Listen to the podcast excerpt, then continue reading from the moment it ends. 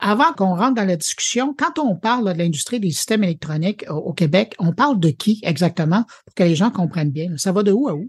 On parle de façon générale, l'image la plus générale, c'est des entreprises qui conçoivent et fabriquent de l'équipement électronique. Donc, euh, au Québec, pour donner un exemple, là, en 2018, là, on a fait un recensement, puis on avait environ 800 entreprises qui se qualifiaient comme fabricants d'équipements électroniques, dans lesquels les nombres de la grosseur de l'entreprise va de quelques employés à plusieurs dizaines de milliers d'employés.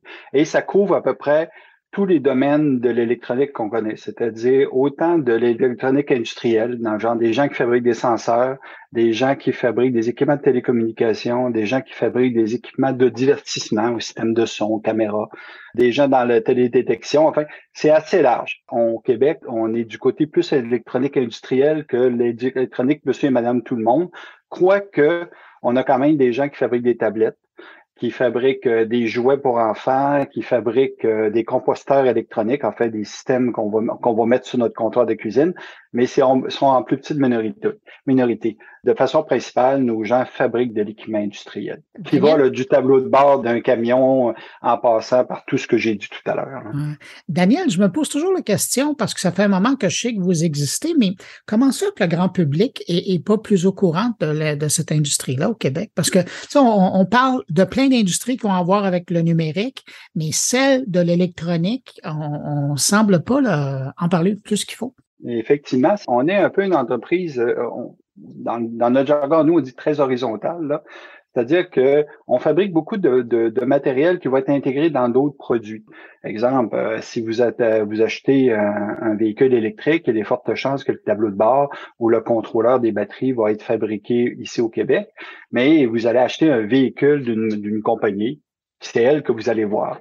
Même chose pour beaucoup d'équipements de télécommunication, même chose pour des équipements de façon générale, c'est on est rarement le, produit fini. Puis si on est dans les produits finis, on est beaucoup dans le produit fini industriel, ce qui fait que nos manufacturiers, ils font pas beaucoup de promotion auprès de monsieur et madame tout le monde. En un mot, ils mettront pas de pub dans les journaux, ils passeront pas à la télévision pour vendre leurs produits parce que c'est beaucoup du business to business, là, où on va connaître l'industrie dans laquelle qui va être notre client, dans laquelle on va fournir le matériel en fonction de spécifications de vie qui vont être, vont être établies. Donc, on se ramasse beaucoup à des produits sur mesure pour l'industrie en général. Donc, pas vraiment pour monsieur et madame tout le monde.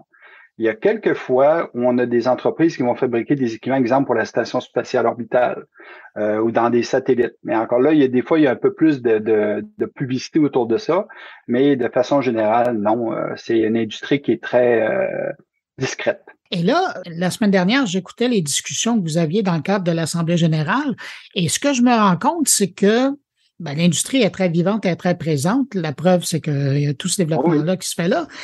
Mais parallèlement au dynamisme même de l'industrie, il y a comme un échiquier qui est en train de se bouger présentement dû à la pandémie.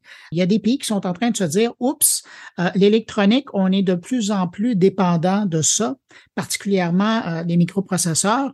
Et là, on commence de plus en plus à parler de souveraineté numérique et de rapatrier la production qui se faisait à l'extérieur de notre continent pour le ramener ici. Et ça, je serais curieux de vous entendre là-dessus, Daniel. Il y a comme un moment qui est en train de, se faire et là, c'est des des, opportunités pour le Québec? Oui, effectivement.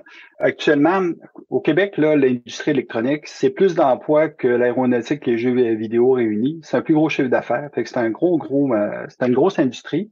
Puis, au niveau échiquier mondial, on est quand même petit. Parce que, historiquement, depuis plusieurs années, la fabrication des composants électroniques, la fabrication des équipements électroniques est souvent sous-traitée en Chine.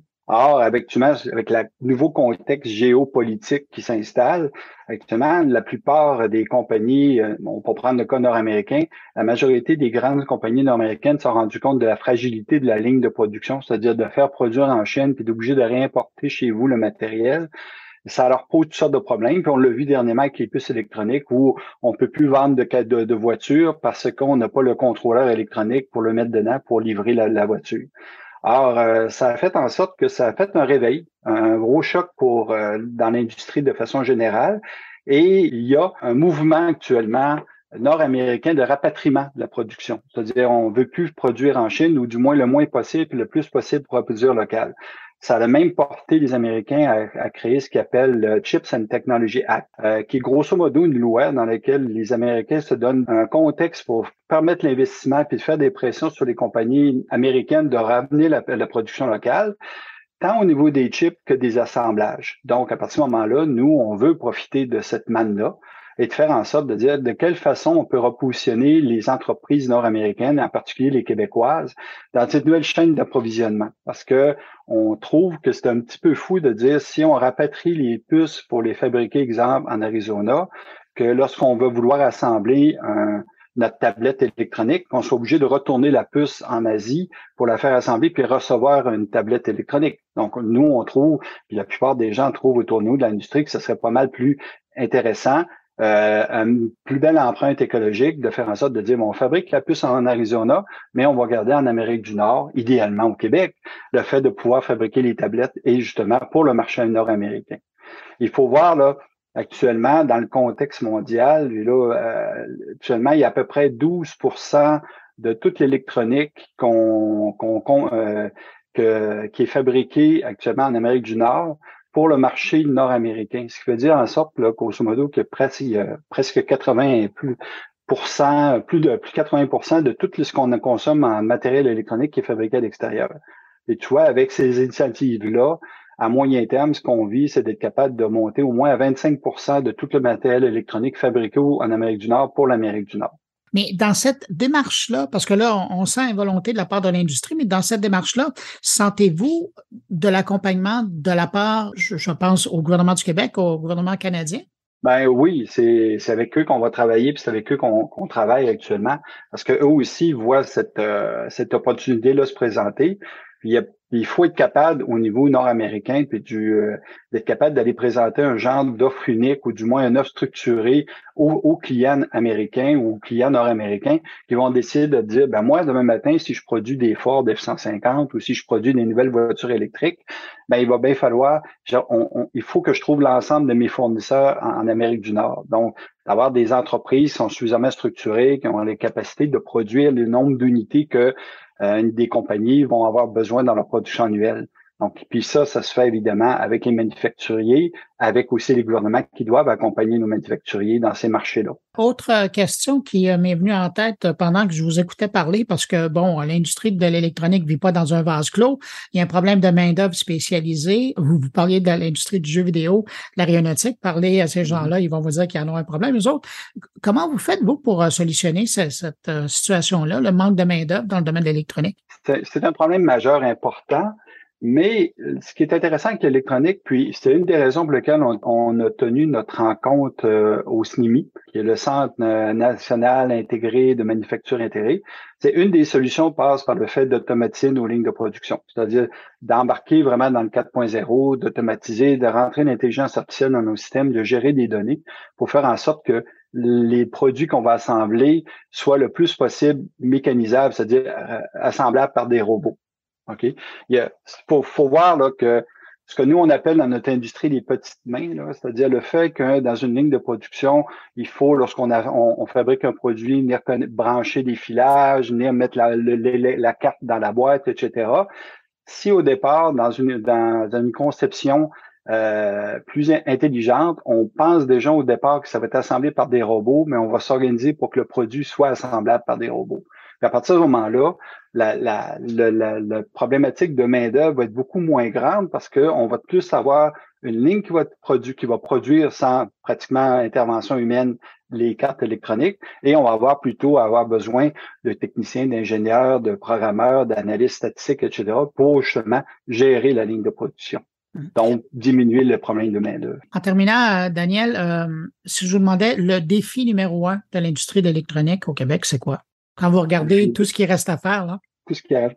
Il y a plusieurs défis. Mais je vous dirais que le grand défi numéro un, c'est de se faire connaître.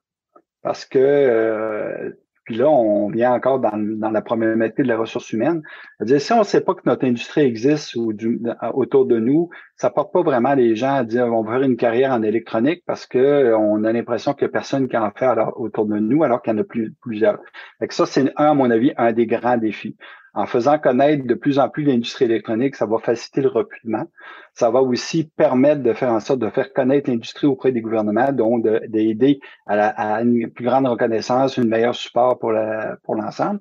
Et puis en même temps, ben je peux vous dire que notre industrie, de façon générale, est très compétitive. La preuve, c'est que malgré tout, on a 800 entreprises au Québec qui réussissent à compétitionner des Chinois. Donc, euh, des compagnies chinoises, non.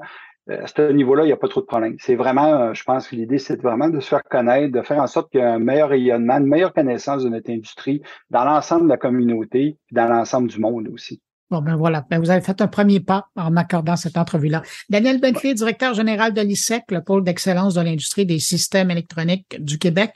Merci d'avoir pris du temps de répondre à mes questions. Merci beaucoup, Bruno, pour cette invitation.